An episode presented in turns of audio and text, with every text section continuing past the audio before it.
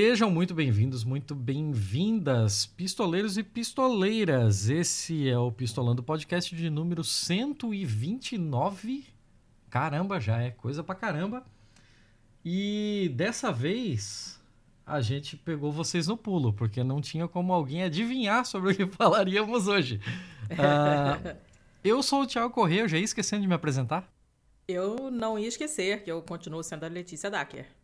Beleza. E nós estamos aqui hoje para falar. Eu não vou falar sobre o que a gente vai falar. Eu vou apresentar o convidado e depois a gente já sai na louca, porque nós vamos sair aqui como se tivéssemos todos louco de rebite. Uh, seja bem-vindo, Alessandro. Uh, se apresenta para o pessoal aí, fala um pouco do que, que você faz, de quem você é. Opa, boa tarde a todos aí. Tiago, Letícia. Bom, eu sou marinheiro de primeira viagem com essas mídias, né? Me pegou de surpresa, foi uma ideia de um, de um primo meu aí de PH. e, bom, é o seguinte, eu sou caminhoneiro, né? Uma profissão que está meio, meio em pauta em função do que vem acontecendo desde 2018, depois daquela greve, né? E esses atos antidemocráticos uhum. aí, né? E por cargas d'água, meu primo achou que eu teria alguma coisa de útil para falar para vocês aí, não sei, né? Vocês que vão, vocês que vão ver isso aí. Mas acho que o assunto, o, o que eu tenho, alguma coisa aí para para oferecer informação é dentro dessa linha, né? Dentro do, da minha área de atuação hoje, da minha profissão, que eu sou caminhoneiro autônomo, né? E do quadro político, né? Dessa desgraceira toda que a gente está vivendo no país aí. Qual a relação da, da profissão com da categoria com esses protestos, né, esses atos antidemocráticos aí, né? É nessa linha. Uhum. É, mas assim, Alessandro, é, eu vou te dizer que a gente nem começou o assunto ainda hum. e você já está mais do que gabaritado para falar sobre ele, porque assim a gente vê muita gente na mídia aí, né, conversando com gente que que fala pelos caminhoneiros e nada como falar com uma pessoa que está na estrada, com uma pessoa que de fato vive essa rotina, né? É outra coisa. Então eu acho que o, o seu lugar de fala nessa, nessa discussão aqui já está para lá de garantido. É bom ter alguém, a, a visão de alguém que efetivamente está vivendo isso e não que está vendo do dentro de uma salinha com ar condicionado e diz que monitora grupo de WhatsApp de caminhoneiro. Ah, sim. a gente tem visto muito disso na mídia, então eu acho que já está para lá de garantido. Você, já na, já na tua apresentação, já tocou com um, num, num ponto que já já havia pensado aqui para a gente conversar, e já que você tocou nele logo na apresentação, já vamos partir a partir daí. Que você havia falado sobre as manifestações do de 2018 e já vamos começar traçando esse paralelo, assim, visto o que aconteceu esse ano, agora, próximo do 7 de setembro, uhum. e visto o que aconteceu em 2018, o que, que você vê de igual, o que, que você vê de parecido e o que, que você vê de realmente muito diferente? O que, que, o que, que aconteceu nesse meio tempo? No, nos grupos de caminhoneiro, na, nas suas conversas com, com outras pessoas da categoria? Olha, Tiago, isso aí é, é, na verdade, eu acho que foi o mais do mesmo, né? Em 2018, o, o que eu vi, o que eu presenciei, eu fiquei preso em bloqueio no Porto de Santos, né? Que eu moro aqui na, na, na Grande São Paulo, na região do ABC. Eu tenho parentes caneiros, né? uhum. né? Meus tios. Então, o relato deles, onde eles ficaram presos, colegas ficaram em outros estados aí, aquilo não foi greve, aquilo foi lockout, né? Aquilo foi promovido pelo agronegócio e pelas grandes empresas de transporte, né? Só que o lockout ele é proibido pela uhum. legislação. Então, uhum. usa-se essas entidades de caminhoneiro autônomo para dar aquele verniz de greve de uma categoria, mas é mentira, não é. Então, todo bloqueio de rodovia é promovido por alguém que tem poder econômico e influência na região. Do contrário, a tropa de choque chega e desmancha rapidinho. Na base da porrada, leva todo mundo preso. Então, o uhum. que aconteceu em 2018 foi todo foi uma mistura ali de interesse do agro com pressão política. Era o ano já véspera de eleição tinha uma pressão ali para melar o habeas corpus do, do Lula. E aí é uma visão, opinião pessoal minha. Eu achei que foi um balão de ensaio, no caso aí de, sei lá, uma tentativa aí já de um, de um golpe lá naquela situação. Por que, que eu digo isso? Porque eu vi nos bloqueios de rodovia a presença ativa e bem próxima de militar da reserva, militar do exército. Da Polícia Militar, da, das forças de segurança no geral, eles estavam bem ativos e dando guarida para tudo isso daí. Então achei muito estranho. Uhum. Então é, é uma ligação que eu estou fazendo aqui por minha conta, né? E o que tem acontecido aí na semana de 7 de setembro, para mim foi, foi a mesma coisa. Foram os mesmos atores, foi o mesmo pessoal que promoveu, né?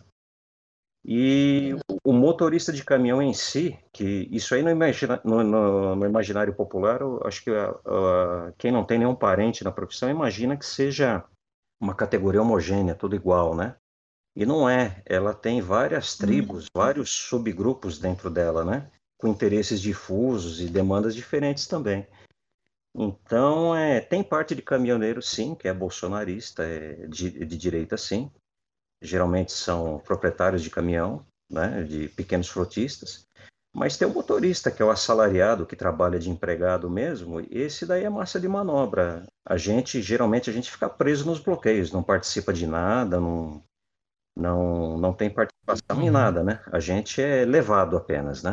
Sim. E, e esse pessoal que, que é caminhoneiro pelas transportadoras que resolveram fazer o lockout, eles colocam o caminhão lá porque é mandado ou de fato eles têm alguma ação, ele, eles tomam alguma parte também na, na paralisação? Não, aí, aí é uma parte. Não, não tomam. O que, que ocorre? Quando, quando vem o bloqueio, geralmente ele é feito, por exemplo, vai, vai muito da região. Região centro-oeste ou região sul, é o, é o proprietário rural que faz. Ele vai lá e coloca a máquina agrícola dele lá e coloca, coloca funcionários deles lá para fazer intimidação.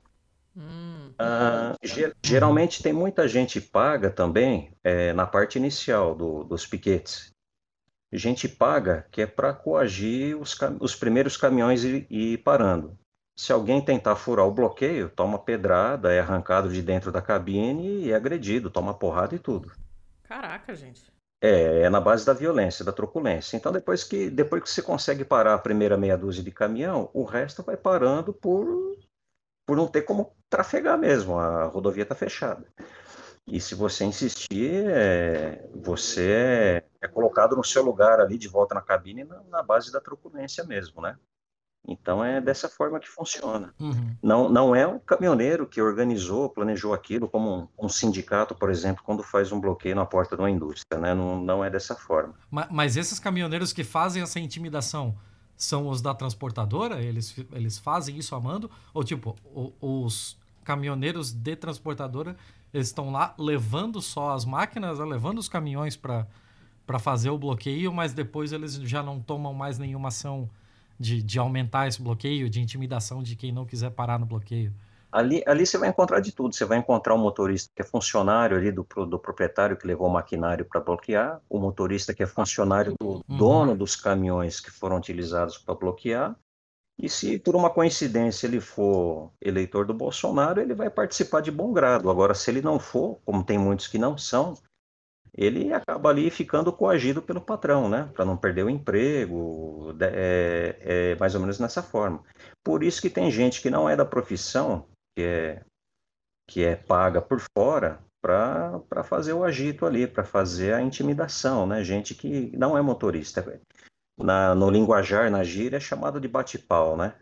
Ah. É o pessoal que é para fazer o papel de jagunço mesmo ali, para usar da violência e bloquear a coisa. Uhum. Agora, onde que se alicia esse tipo de pessoa, eu já, eu já não sei dizer.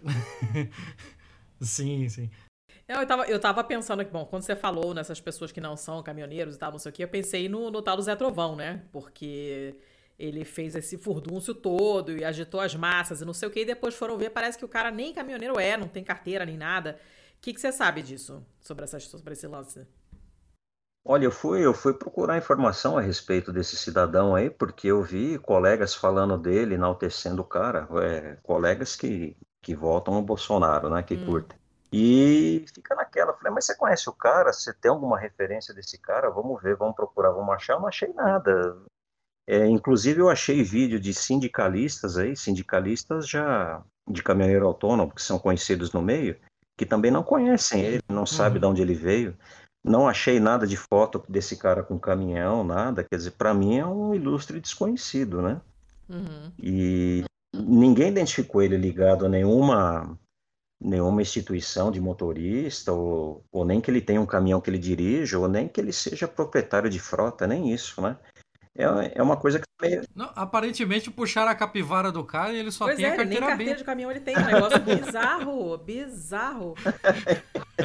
Então, para você ver quanta coisa fake montada tem aí, e usa-se a, a imagem de uma categoria inteira para dar aquele verniz que é a categoria que está protestando, né? E não é bem assim, né? Acaba levando a fama sem, sem, é, sem deitar na cama, né? Vamos dizer assim, sem estar tá encabeçando a coisa toda mesmo, né? Uhum. Uhum. É, apesar de que a gente sabe que a categoria não foi escolhida por acaso, né? A gente já tem não só o histórico de 2018, mas sempre teve aquele papo, né? É, é meio que de, de domínio público a frase de que se o caminhoneiro parar, o Brasil para. Então, tipo, é, é, uma, é uma categoria que traz com ela todo um temor para cima de, de governo que for e que sempre teve, assim, é, muito respeito por parte do resto da sociedade, né? A sociedade entende é, o quão vital é o, o transporte terrestre para tudo funcionar.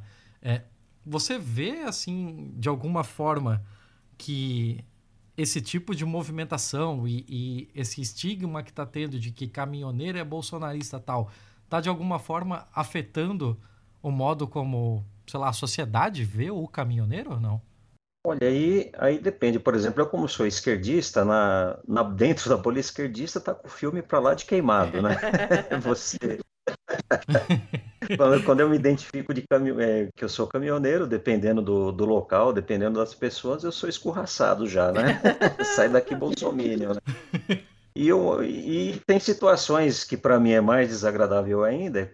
Em determinados locais que eu chego e desço do caminhão, o Bolsominion pensa que eu também sou, porque eu estou descendo do Pô, caminhão. É o cara vem me abraçar e... Muito perigoso. E o cara vem me tratar como o melhor amigo dele. Eu falei, peraí, cara, não é bem assim, não. Fica longe, que isso pega. Então, não, sai fora, né? Então, de, depende, depende a, o local que tá, entendeu? Então, para quem é, é, de direita, para quem é a favor desse governo que está aí, é, bem visto, é elogiado, né? mesmo que seja de uma forma alienada, né? descolada da realidade. Mas para quem, quem tem um mínimo aí de, de, de bom cérebro. senso e vê como, de cérebro, né? Então o filme da categoria tá para lá de queimado, tá tostado, né? Quer dizer, virou uma categoria que virou sinônimo de reaça, né? De, de, bom, tudo que apoia esse governo, essa, essa desgraça que está aí na presidência aí é, não tem como ser bem visto, né? Mas, o Alessandro, é quando a gente, quando a gente, a gente está falando aqui da classe, da classe, da classe, mas assim rola uma classe, o pessoal é mais ou menos unido, porque como com, com a pejotização das, das coisas, né, de, de tudo no país, a impressão que dá é que fica tudo mais disperso, né? Fica mais difícil você criar uma união entre o pessoal, porque você tem uma disparidade das condições de trabalho, dependendo da, eh, de, de, do, do, acordo que cada um consegue com, a, com, a, com as empresas para as quais presta serviço. Dá para falar em uma classe de caminhoneiros, uma, como uma classe profissional, ou é muito heterogêneo demais para considerar isso como se fosse uma classe profissional mesmo? Eu acho que você tocou no, no, ponto certinho, exato. É exatamente da maneira que você falou. É, eu, por exemplo, eu sou autônomo, né, apesar de ser pessoa física, mas eu sou terceirizado de uma grande transportadora, né?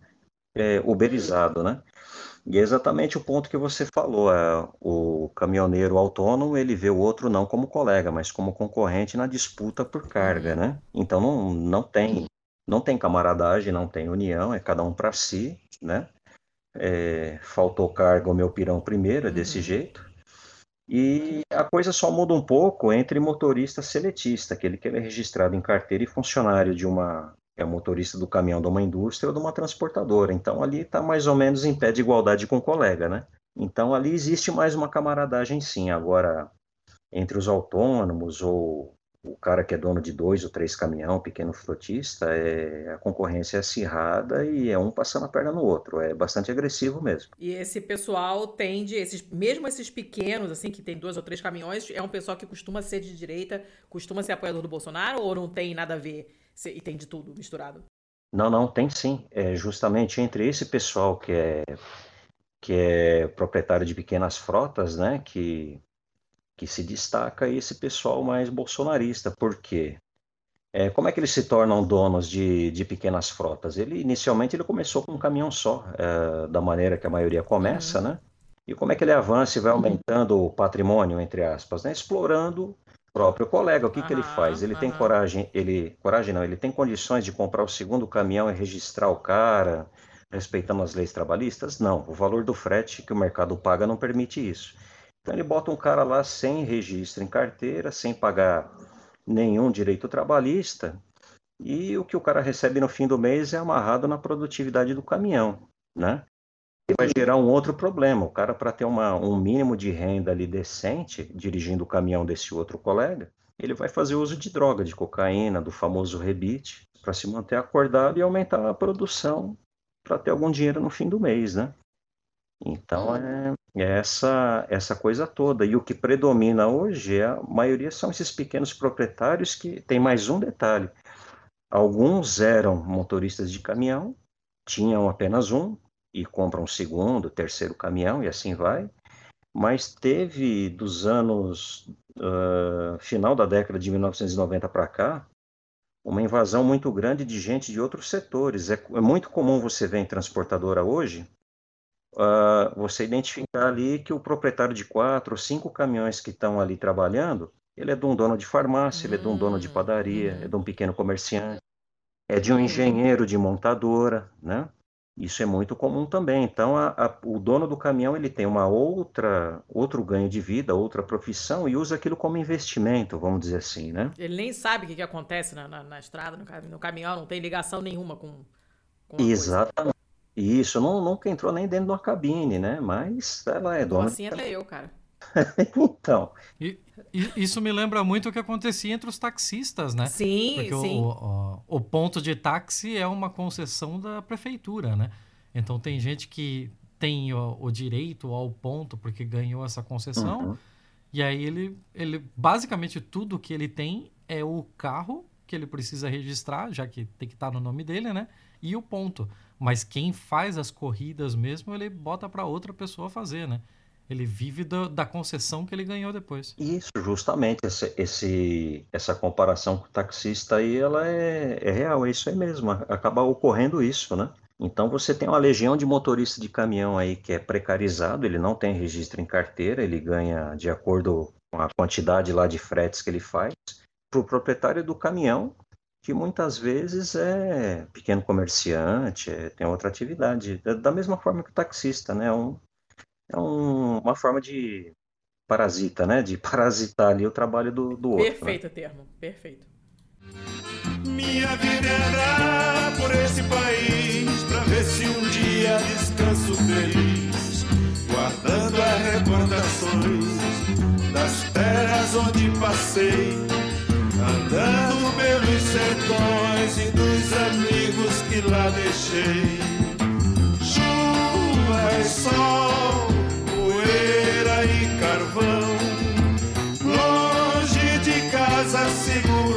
roteiro, mais uma estação. Aí eu fico me perguntando. É, se. É, vamos. É, eu, eu vou fazer o, o o papel aqui do cara que deveria estar tá criticando. Né? Mas assim, se o caminhoneiro vive reclamando que os custos da viagem mal dá para tirar algum valor do frete, uhum. por que, que tem gente de outras áreas entrando nisso? Então, explica para nós. Foi exatamente o que eu já perguntei para alguns donos de caminhão. E inclusive um, um, essa semana, o cara é, o cara é chefe de manutenção da transportadora que eu prestava serviço, eu me desliguei dela essa semana. E o cara, o cara me fala que ele tinha 120 mil reais guardado, porque ele tem um salário alto lá como chefe de manutenção, e ao longo dos anos ele guardou essa quantia no banco.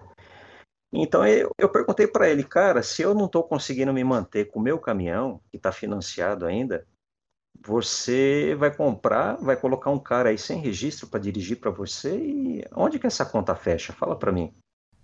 Então ele me veio com uma continha lá, ele disse que os cento e poucos mil que ele tinha na poupança não rendia nada, no CDB também não, e que na, na cabeça dele, na conta dele, ele pondo esse caminhão para rodar vai render mais do que uma aplicação financeira. Não sei aonde, mas é. Mas, gente. Então, e mas a em cima disso eu comecei a prestar atenção nessa pergunta que você fez aí e eu descobri outra outra outra linha de raciocínio. É, aqui onde eu moro tem um dono de um mercadinho de, de bairro e ele comprou um caminhão. E ele veio perguntar para mim, tirar algumas dúvidas e qual era a intenção dele.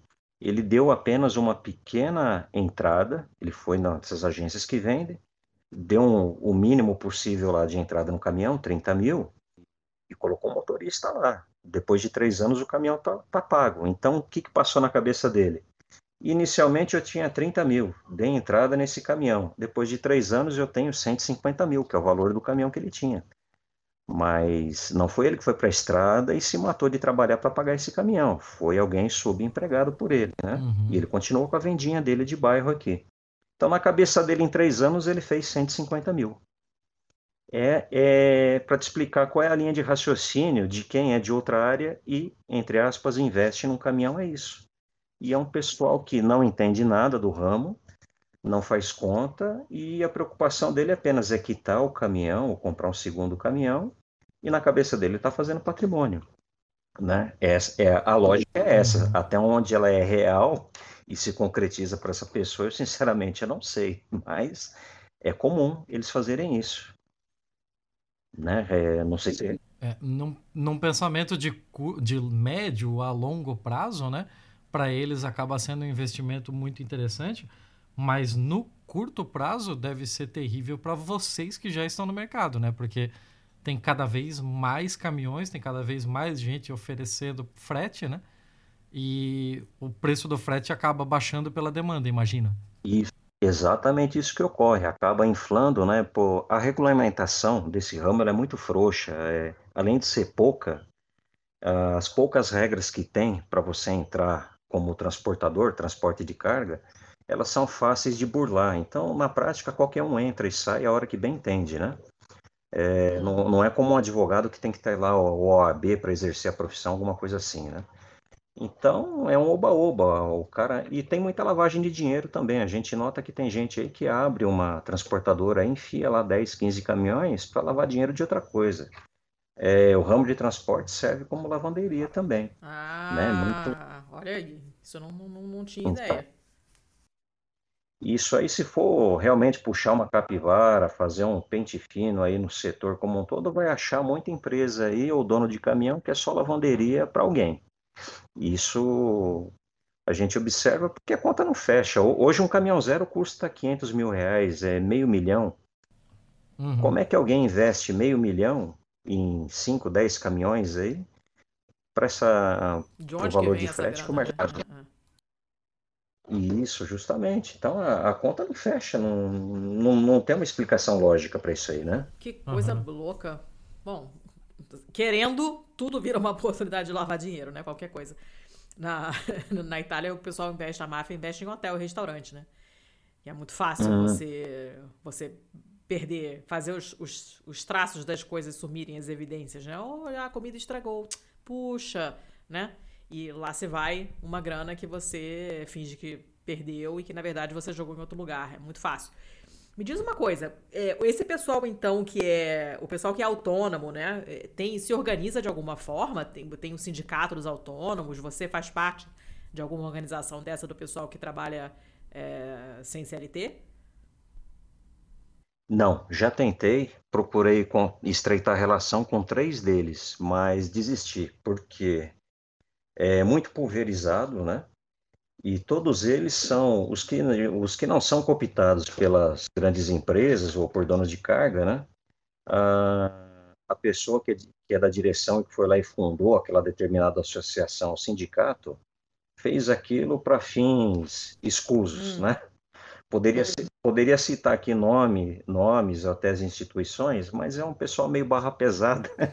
Melhor então não. vai cair meio. Melhor na- Melhor não. Caraca, mas que É, merda, hein?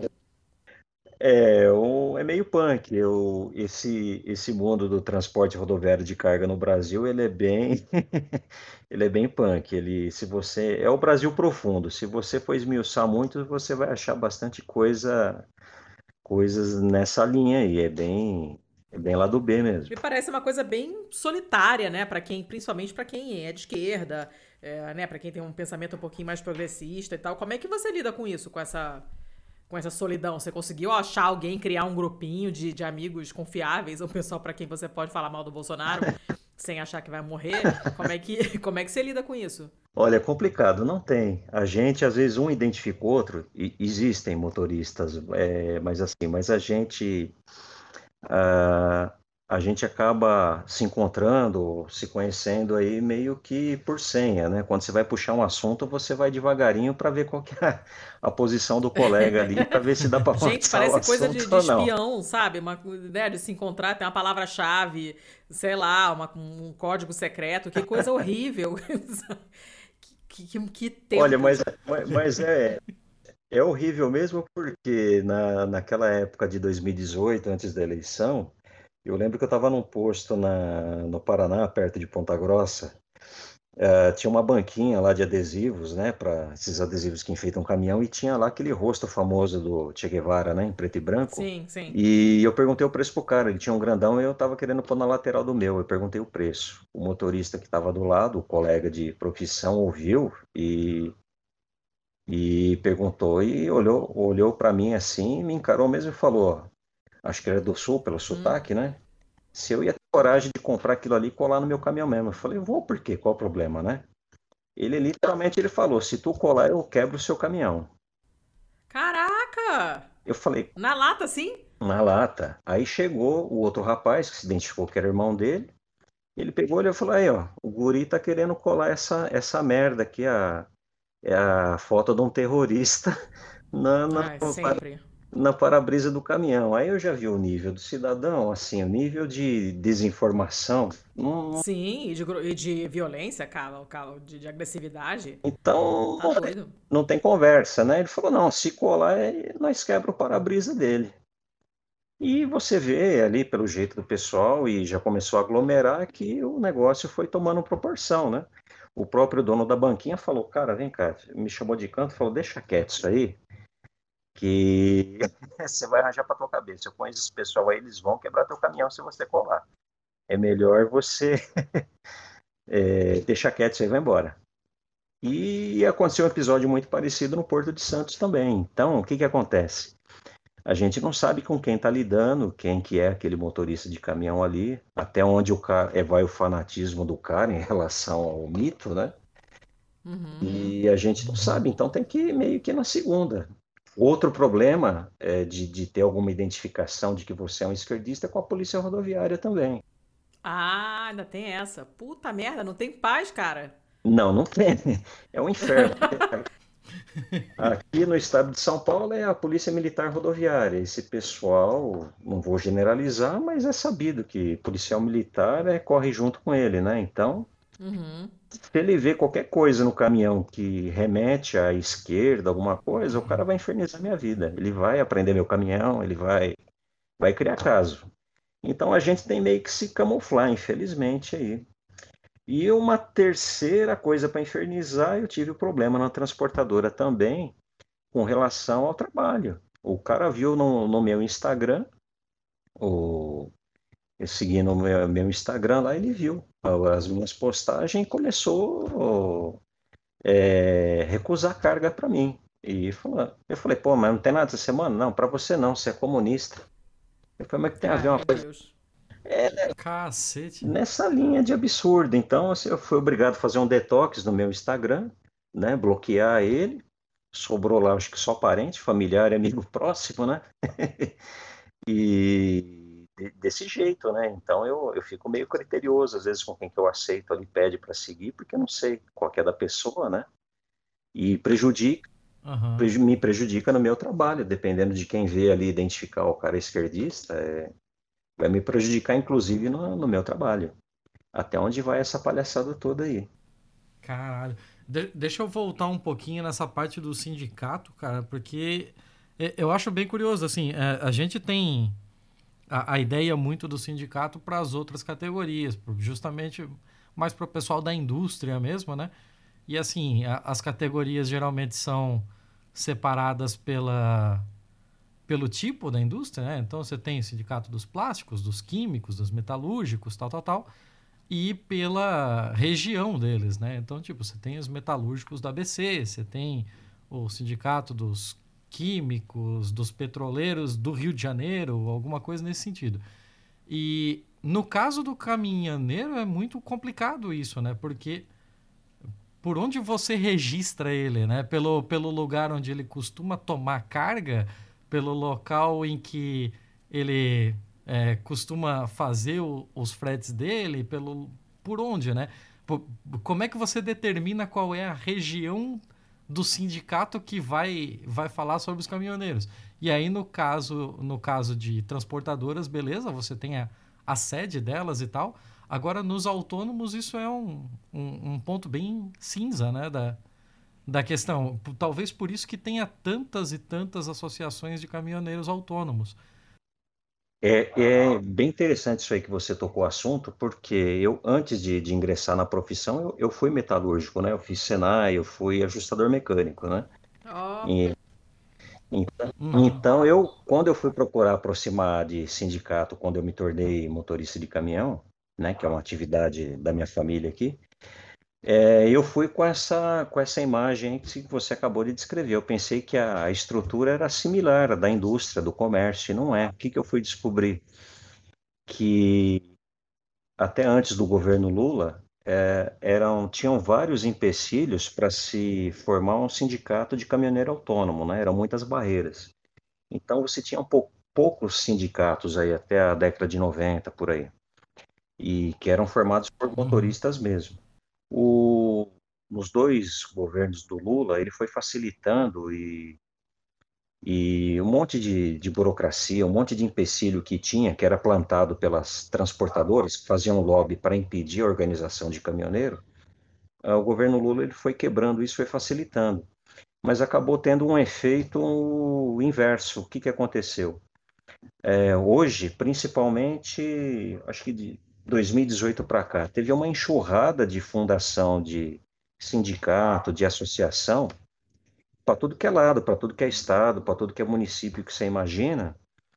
E, e eu, eu sou livre para me associar no que eu quiser. Se eu quiser me associar no do interior de São Paulo, da Baixada Santista, onde eu moro, hum. não, tem, não tem restrição nenhuma. É diferente do, do que ocorre com o sindicato tradicional, né, das outras categorias. Então isso aí deu margem de abrir uma infinidade de sindicatos aí que a única função é, é ou são mantidos por transportadoras, recebem dinheiro da, da patronal para funcionar ali de fachada e quebrar algum movimento da categoria. Existe até um racha entre as federações, uhum. né?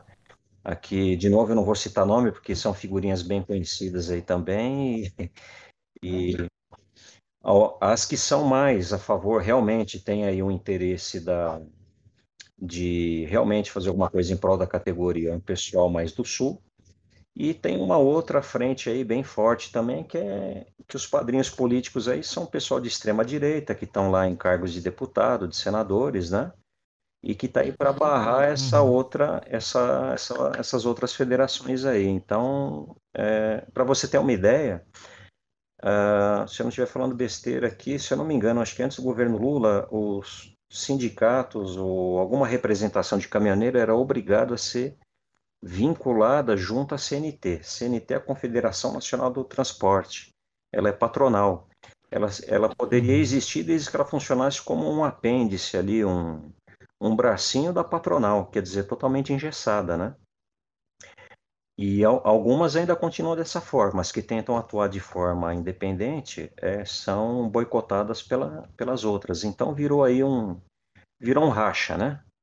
Você tem o você tem as associações estreitamente ligadas com o agronegócio, com as grandes transportadoras, e você tem algumas federações aí que tentam aí, respirando por aparelho aí, tentam brigar alguma coisa de realmente interesse de motorista de caminhão.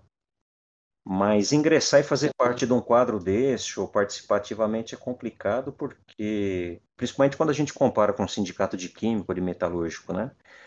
A falta de, de embasamento, de conhecimento, de um quadro técnico, alguma coisa assim, é gritante. Então, isso aí dificulta muito para funcionar alguma coisa desse tipo aí também, né? É um cenário bem desolador, bem, bem complicado nesse sentido. É uma, é uma categoria que eu poderia dizer para você que é totalmente desorganizada. Não tem, não tem uma liderança é, carismática, alguma coisa assim que puxasse uma união. Então, ela é bastante pulverizada e cada entidade, em cada região aí, ela briga pelo interesse comum dela ali, daquela região específico dela e acaba sendo cada um para si também, né? É dessa forma. Uhum. E eu imagino que essa sopa de letrinhas que virou desde então tem sido pior ainda porque o, os poucos sindicatos que você já tinha que eram mais combativos acabaram ainda é, se perdendo na, na multidão, né? Acabou pulverizando a força de todos eles no fim das contas, certo? Exatamente. Será que eu estou errado? Não, não. Exatamente da forma que você falou, né? O, os, inici os iniciais, os que originaram aí a, uh, as primeiras associações, aí virou uma gotinha d'água num oceano de, de sindicato, de sigla que tem aberta para tudo que é lado aí. Exatamente do, do jeito que você falou aí agora. Uhum. E, e, com relação a, ao que seria hoje a, as pautas principais assim que doem na categoria, creio que ainda seja aquela mesma discussão desde o tempo do Temer da, da tabela de preços de frete, certo? Olha, isso aí seria o principal, porque aquilo ali, ele, ele deter... aquela tabela, na verdade, ela determina um valor mínimo, né? É, na verdade, ela se chama de piso mínimo, né? É, abaixo daquele valor seria proibido e dali para cima livre negociação. Por que mínimo? Porque abaixo daquilo, literalmente, você está tirando dinheiro do bolso para pôr o caminhão para rodar, né? E, isso aí existe em outros setores. Parece que o café também é, tem um controle do, do governo federal tem um preço mínimo para o café, para alguns produtos agrícolas. Isso não é novidade, não, não fere em nada a, a economia ou a livre concorrência, nada. É, seria uma forma apenas de proteger o elo mais fraco de uma corrente, né? Que dentro da cadeia logística você começa lá com o embarcador, que é o dono da carga, que seria uma Nestlé, seria fabricante de alimento, fabricante de eletrodoméstico, que é o dono da carga a bagunça já começa ali. Eles já começam impondo o quanto eles querem pagar. A grande transportadora vai lá, pega por um valor. Entre elas também a concorrência é bastante agressiva também. Mas o que, que ocorre? Eles pegam e terciarizam ou quarteirizam a mão de obra. Quer dizer, eles pegam um trabalho com um grande fabricante de, de eletrodoméstico, por exemplo, e repassam o, o, trabalho propriamente do frete, que é levar a mercadoria do ponto A do ponto B, não é ele que faz. É, a figura do autônomo, né? Então ele tira ali o grosso, uhum. em média eles ficam com 30, 70% do valor do frete que o dono da carga paga para ele, e os 30% ele joga para o autônomo se virar. Aí não tem vínculo empregatício, não tem a despesa com a aquisição do caminhão e nem com a manutenção. Então fica fácil, né? Eles se tornam apenas atravessadores, né? Então fica fácil ganhar dinheiro dessa forma, né? Aí alguns vão dizer que tem, que uhum. tem frota, são grandes frotistas, mas em condições muito favoráveis, né? Porque eles têm, eles pegam dinheiro no BNDES, paga quando bem entender, ou simplesmente não paga e não dá nada. E muitos até montam revendas de caminhão. É comum você ver grandes operadores logísticos aí, que eles vão lá e eles compram 100, 200, 300 caminhões novos e dali um ano ele está Sim, é nessa quantidade Caraca, absurda, gente. foi sem exagero. E dali um ano. Sim, um abraço pro Dalsóquio aqui de Santa Catarina. Esses aí são as figurinhas à parte, esse pessoal aí, viu? Figurinha carimbada no meio dessa família aí, viu? Você não precisa falar o nome, deixa que eu falo, que esses aí eu conheço. Bom, vale que o gato enterra, né? Mas. Então, cara, é, é, nessa linha. Então, eles ganham dinheiro duas vezes. Um aqui eu vou dar o um nome, o grupo, o grupo JSL, que é um dos maiores que tem no país aí. Eles têm revenda própria de caminhão. Então, eles vão lá, pegam num preço subsidiado. Dali um tempo ele vende na própria loja dele e vai financiar para quem? Para um autônomo com juro de agiota, né? O juro, o juro que o banco uhum. cobra para o caminhão usado hoje. Então, uhum. é uma uhum. fábrica de ganhar dinheiro. Esse pessoal sempre acha um meio de, é, de não sair perdendo. E o último da fila é o caminhoneiro autônomo, é ele que vai se ferrar, é ele que vai. Todo o peso do custo da manutenção, da, das horas trabalhadas, da, todo o ônus da profissão cai em cima da, da, da atividade, cai em cima do, do motorista autônomo, no fim das contas. E ele não tem para quem repassar. Sem falar do calote, que é muito comum no segmento também. A, a ah, tem essa, que ótimo. Tem, a Dalsóquio deve para é só você puxar aí que você vai ver. Deve ir para muita gente. Que maravilha. Então. Que maravilha. E é assim, o pessoal não respeita o pouco de legislação que tem ainda em vigor, que, de, que, que defende, eu já usei delas alguma vez e consegui aliviar meu prejuízo, o pessoal descumpre na cara dura. Vou te dar um exemplo. É o tempo de espera hum. é, com o caminhão no local da carga ou da descarga. A legislação é bem clara. O dono da carga ele tem um prazo de máximo de 5 horas para carregar teu caminhão e te dar o documento para seguir viagem, ou para retirar a hum. carga de cima. E... O normal é que você perca um dia inteiro, dois ou três ou até quatro dias para fazer uma entrega. Você chega na porta do cliente, ele descarrega você quando ele, quando ele bem entender. Por que, que ele faz isso? Muitas vezes, ao invés dele investir e aumentar o tamanho do galpão, ele usa a carroceria do caminhão do autônomo como depósito para a carga dele. Isso é muito comum em redes de supermercado. Carrefour, todas essas redes famosas fazem isso. Faz o pessoal de gato e sapato. Bah. Gente!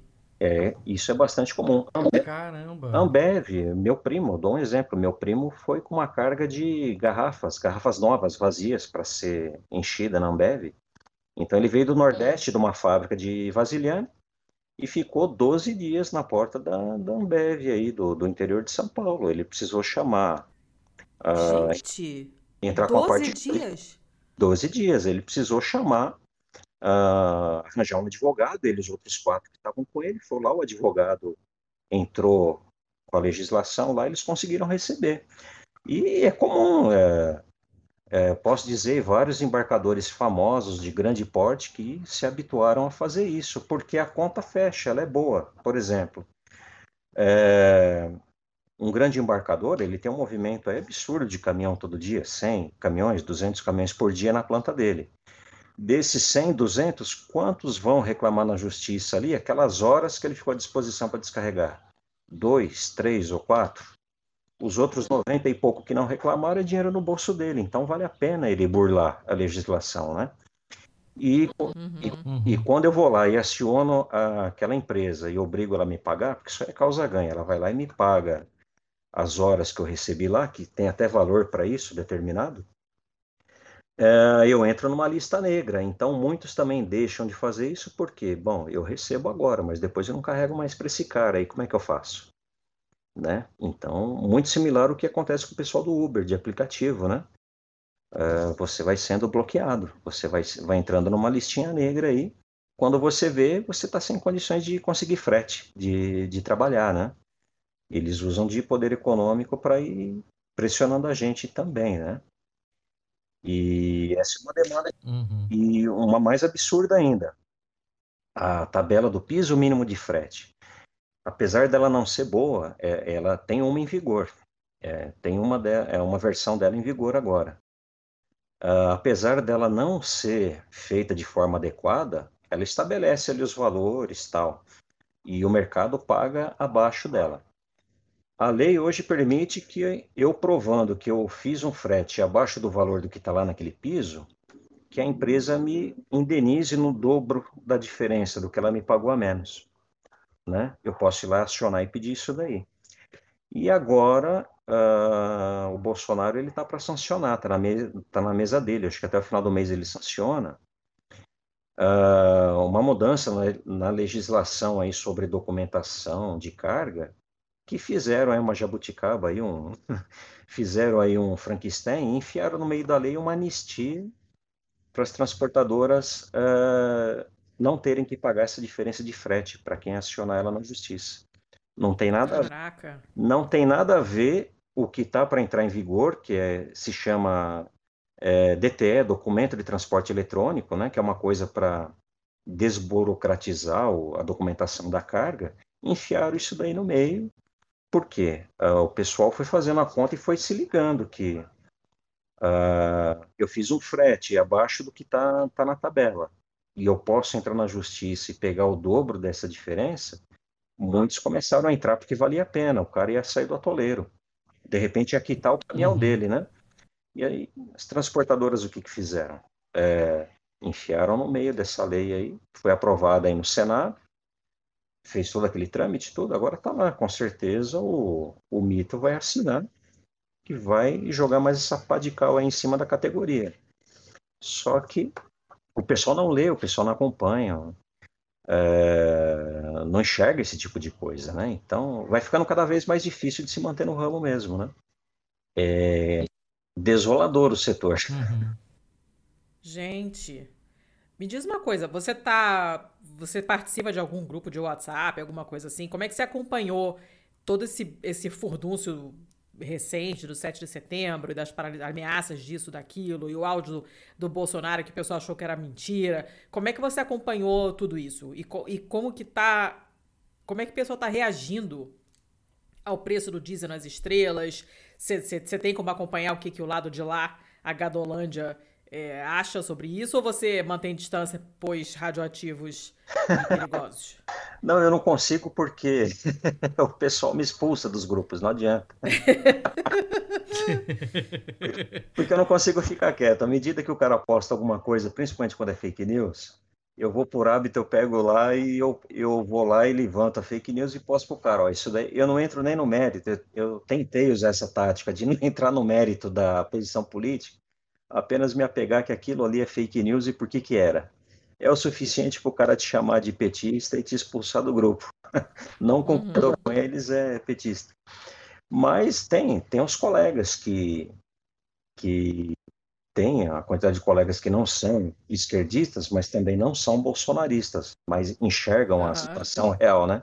Com esses eu mantenho contato e eles vão me passando. Então, nessa do 7 de setembro, tem um colega que ficou preso lá em Maringá, é, outro aqui na, em Santos, onde teve início de alguma coisa, teve colegas aí na região centro-oeste, outros estavam em Joinville, em Santa Catarina. Então, eles iam filmando e eu me passando. Justamente nesses dias eu estava aqui no ABC mesmo, num, num frete bem próximo aqui. E à medida que os colegas iam passando onde tinha bloqueio, a cidade de Limeira, no interior de São Paulo, fecharam tudo ali também? E eu fiquei por aqui, fiquei na região para não ficar preso na, na rodovia. E mas a percepção do pessoal o que que é? é? O pessoal que é gado, que é é fanático do cara, não adianta, acha que tá certo, acha que é isso aí mesmo. E os que mesmo que não são esquerdistas, mas não são não são bolsonaristas, que é uma quantidade razoável também, o que que eles comentam a boca pequena assim? É, quando a gente está almoçando, tomando café. Eu não vejo a hora de chegar o ano que vem para voltar no Lula, porque na época do Lula, o óleo ah. não era. Ah. Os caras admitem, mas a boca pequena, em off, vamos dizer, né? Aham, aham. Então uhum. falou para mim assim, pô, eu sei que, que tu é esquerdista, mas é o seguinte, eu nunca pensei que eu ia falar isso para você, mas porra, que saudade do Lula. ah, saudade do meu ex. Porque esse, esse cara que falou isso para mim, ele conseguiu tirar um caminhão zero em 2011 através daquele programa do Pro Caminhoneiro, né? Uhum. E agora, agora uhum. ele está vendo o caminhão dele se acabando, ele mal consegue trocar o pneu do caminhão, né? Então a ficha dele caiu e de vários aí também, né? Então a percepção que eu tenho, pessoal, é que tem uma quantidade grande de motorista de caminhão, ou, é, falando de motorista, não dos empresários, de motorista de caminhão que é a favor do Bolsonaro, é influenciado por fake news. É, muitos, tem uma quantidade muito grande de motorista que é evangélico também, igreja neopentecostal. Esse pessoal faz um trabalho forte em cima de motorista também, né? Hum. De, de de lavagem cerebral aí também, mas tem uma quantia muito grande também que já caiu a ficha e não vota nesse cara de novo aí. Porque o cara faliu, o cara só tem aquele caminhão de ganha-pão e tá trabalhando de graça, não, não tá conseguindo pagar o aluguel, tá perdendo o caminhão pro banco, né? Tá devendo pro posto, tá devendo pra loja de autopeça, né? Esse pessoal, que aliás não é uma situação muito diferente da minha também, né? Então, é, mas é um pessoal que votou nele na eleição passada e agora não pode ver ele pintado nem de ouro, né? Então, então isso está ocorrendo. A vontade de falar faz a arminha que passa, né? Hum. Fala, é para alguns eu consigo falar. Aqueles que eu sei que eu posso com o cara e não apanho dele, eu falo. é, é um mundo, é um mundo à parte mesmo, é um mundo paralelo assim, né? Só você estando dentro para você ver de perto esse tipo de coisa, né? E, e eu acho engraçado assim, quando, quando eu tenho contato com esse pessoal que é não é motorista, mas é muito vinculado, é muito próximo de motorista, que são aqueles ajudantes, né, que carrega e descarrega caminhão, né, o popular o chapa, né, que às vezes fica em beira de rodovia. E esse ah, pessoal, uhum. isso, que é um pessoal bem precarizado também, um pessoal que sofre pra caramba, esse pessoal é comum, é você ouvir eles falando, não vê a hora do Lula voltar, ou do que era antigamente, né, porque sentem na pele isso daí, né. Então, esse Volta Lula aí, ele tá bastante, eu acho que ele é bem maior do que aparenta até. Ele tá, eu acho que ele só tá um pouquinho sufocado dentro da categoria aí, mas eu arrisco dizer que o, o grosso é um, chute meu aqui, né? Mas eu arrisco dizer que uma parte considerável não vota no, no Bolsonaro na próxima eleição, não. Né? Arrisco aqui um palpite, né? Do, do que eu vi. Tomara, tomara. Porque o que. Porque esse, esse pessoal, esses agitadores que você tinha falado no início, né? Tipo Zé Trovão e tal. É, como, como basta muito pouco para você fazer uma coisa muito barulhenta, né? Basta você é, é, fechar uma estrada, botar uma meia dúzia de caminhões numa estrada grande, botar gente berrando e com bandeira e tal, e já vira um problema enorme. Então talvez a gente não tenha exatamente a noção de quanta gente envolvida nisso tem, né? De quanta gente realmente apoia, porque é muito fácil você transformar um, uma coisa razoavelmente pequena numa parada enorme que incomoda pra cacete e fica todo mundo apavorado. Uh, pra uhum. quem tá de fora, principalmente, é muito difícil a gente ter uma noção exata do que, que tá rolando, né? De quem que é, quem que, quem que dirige mesmo, quem que tá fingindo e não tem nem carteira para dirigir caminhão e tá fugido no México. é complicado pra gente, né? É, não, quem, quem não é do meio não tem como saber e acaba ficando, dependendo da, depende da informação que aparece na mídia. E a mídia, ela não, é raro onde você vai ver algum canal, alguma, alguma mídia que vai lá e investiga a fundo para ver esses pormenores aí. Não tem. Para não dizer que não achei nada, eu achei essa semana na revista Coach aqui, na, na, na, página do Insta aqui do Outras Palavras, aqui teve um jornalista que ele foi se aprofundar nessa questão sindical aqui, do, das federações, tudo, né? Hum. A única coisa que eu achei. Uhum. O restante põe tudo numa vala comum, né? Põe tudo, é coisa de motorista e pronto, né? E não é, o negócio ele é bem mais, mais complexo, né? E Aí só para frisar também, para conseguir bloquear, bloquear uma rodovia que nem a Via Dutra, uma Regis Bittencourt, uma, uma se não tiver conivência com, com as forças de segurança, com a polícia, tudo não faz. É questão de 30, 40 minutos, o pessoal vem e vem para tirar na marra, vem para guinchar, vem na porrada e leva algemado. Eu vou dar um exemplo, no Porto de Santos, no início desse ano, teve uma tentativa do fechamento do Porto de Santos por parte do sindicato lá, por uma questão realmente trabalhista, né, que envolvia o interesse ali da, do pessoal que é, transporta container na beira do cais. Uh, eles uhum. iniciaram ali o protesto no início da manhã. Acho que não durou duas horas. A tropa de choque, a cavalaria veio, encerrou tudo e levou o rapaz do sindicato preso algemado. Caceta. Agora, não durou nada. Eles vêm e metem o porrete mesmo. Agora, quando você vê, isso aí pode servir de termômetro. Se você vê bloqueando rodovia e acumulando caminhão e aquilo dura um dia inteiro, dois dias, e não aparece ninguém para remover aquilo, é, não é de caminhoneiro, não é uma coisa trabalhista, não, hum. não tem nada de popular aquilo ali, não. Aquilo ali tem empresa por trás, e a polícia está deixando, está deixando correr frouxo. Senão não teria, não, não existe. É, em, em, Joinville, o bloqueio foi do lado da Polícia Rodoviária Federal. Foi do lado do posto. É, você, fala, você até citou Joinville ali, né? E eu tô em Joinville. Então, uhum. é, eu até achei curioso porque você falou do, do esquema de que aqui no Sul tem algumas, algumas federações, uma turma um pouco mais aguerrida na defesa do, das condições dos trabalhadores mesmo de transporte. E é curioso que é o mesmo Sul que, que também parece ser o reduto mais bolsonarista do país atualmente, né? É, como é que você vê isso no meio de uma, de uma categoria igual os caminhoneiros, assim? Como é que no mesmo Sul você consegue ter o pessoal que é mais que é mais aguerrido no Bolsonaro e ao mesmo tempo o pessoal que é mais é, de luta é, em cima das, das questões da classe? É, é uma coisa bem pontual. É um pessoal bem específico, bem específico de Curitiba e o outro bem específico da cidade de Ijuí. Só esses dois. É, e é um pessoal mais. Ah, certo. Isso, é um pessoal bem mais antigo também. E eles têm um bom senso assim. Apoiaram o, o Bolsonaro? Apoiaram. Mas eles sabem distinguir quando a coisa está descambando para favorecer agronegócio e a categoria está sendo usada, e quando o negócio é realmente para favorecer a atividade profissional à medida que eles foram percebendo que uma coisa foi se afastando da outra, eles retiraram de se, se, se afastaram. Mas o grosso, da, como eu falei para você, que tem uma enxurrada de, de associações que foram surgindo, e muitas delas aí no Sul, o grosso delas realmente, ela está aí a serviço de embarcador, de transportadora, né, de, e então, a, ma a, maioria dessas entidades aí no Sul, realmente, ela é de direita, ela não está interessada em nada para o caminhoneiro, tirando essas duas exceções que eu te citei, né?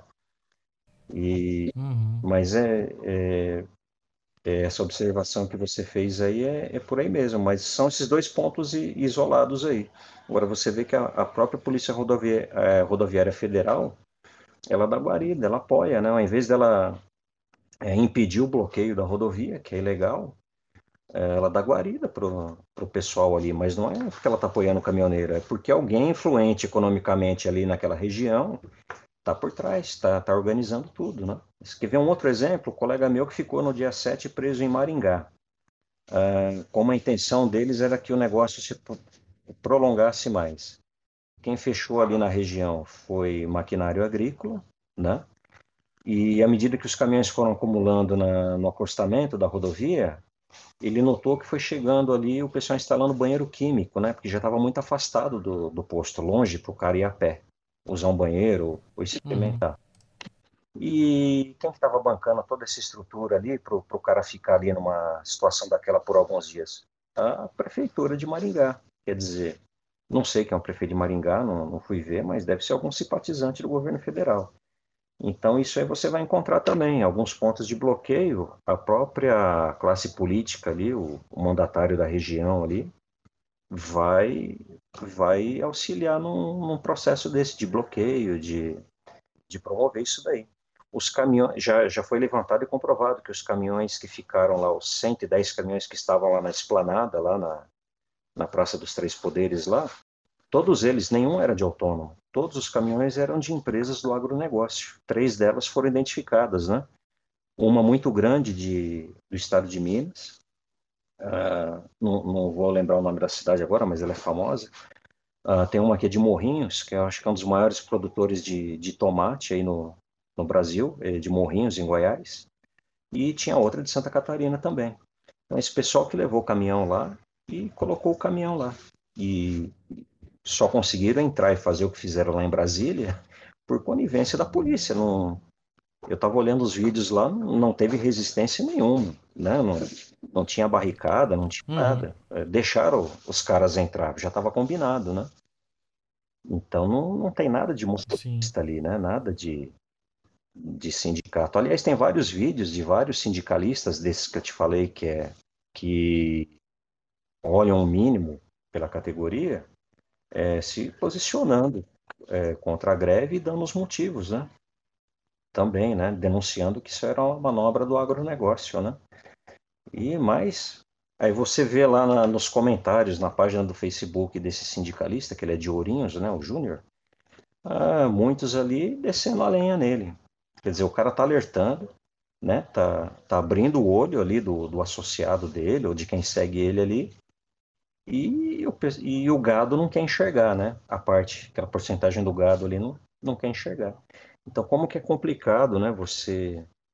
É uma categoria que tem um, um poder aí de, um poder de pressão muito grande, mas é totalmente pulverizada e está aí, de massa de manobra aí para quem quiser usar, né? Infelizmente. É uma pena que a esquerda nunca, a CUT, as grandes centrais sindicais, nunca teve o interesse de se aproximar. Isso daí eu não notei, eu, essa crítica eu faço. Né? Eu nunca, nunca vi nada relacionado à esquerda de tentar se aproximar de uma profissão dessa daí que é estratégica, né, para o país, né? Tem esse poder de uhum. pressão enorme desse jeito. Acabou uhum. servindo de ferramenta para a direita e deu, deu no que deu, né? No que tá dando aí. Tamo, tamo benzão. Tamo benzão. Uh, dona Letícia, você quer fazer mais alguma? Eu tô contemplada. Bom, eu soltei a matraca, falei pra caramba também, né? Eu começo... Mas é assim que a gente gosta, a gente adora. Mas era exatamente isso que a gente queria. Tem coisa pior do que a pessoa ficar quieta, a gente tem que ficar arrancando as coisas que a pessoa não fala, muito ruim. Ah, então. Adoramos quem fala muito. É, então tá bom. Ótimo. Não, tá ótimo. De deixa eu te fazer uma pergunta que eu já deveria ter feito lá no começo.